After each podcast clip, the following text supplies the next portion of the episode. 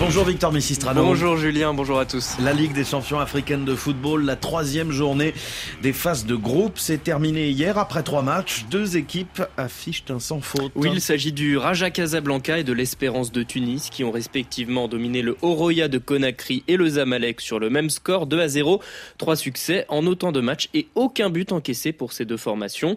De son côté, l'AS Vita Club a décroché ses premiers points en s'imposant contre la JS Kabylie, un but à zéro grâce à un but du milieu de terrain Lema Mabidi. Les Congolais sont troisième de leur groupe avec euh, un match de retard à disputer le week-end prochain chez le Wydad Casablanca.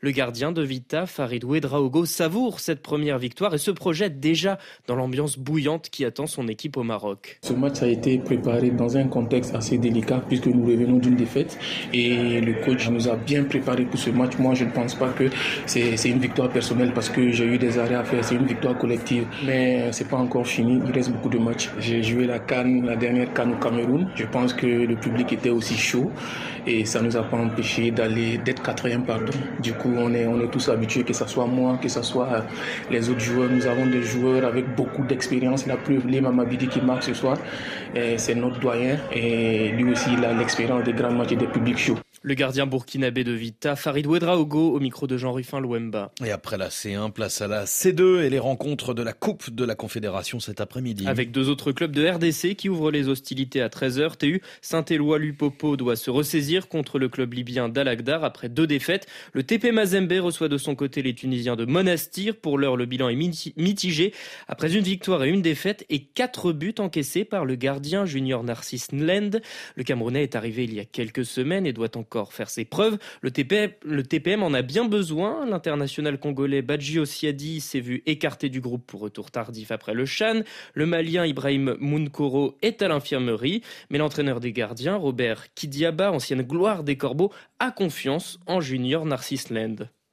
C'est un bon gardien, il vient d'arriver. C'est un bon gardien, les, erreurs ne manquent pas. il a pris 4 buts, on doit lui faire confiance. Je ne peux pas attribuer à, à 100% une erreur à mon gardien. On joue à 11, il y a 10 joueurs du champ et un gardien. Des erreurs là, on va essayer de les corriger.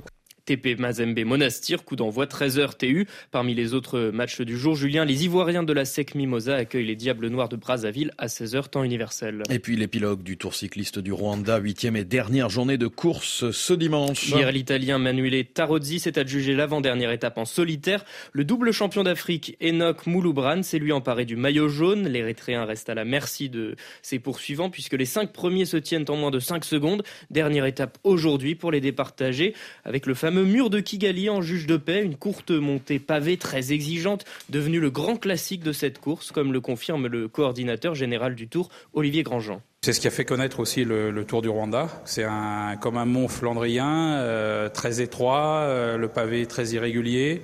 Donc c'est ce qui fait aussi le, charme et, la, et la, la, notoriété du Tour du Rwanda. C'est vrai que c'est le mur de Kigali qui a fait connaître pour pas mal de, de personnes. Certains coureurs, ils, ils le font à pied quasiment.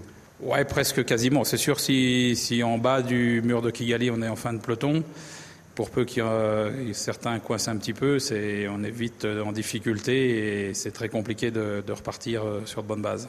Olivier Grandjean, micro de notre envoyé spécial Thomas de Saint-Léger.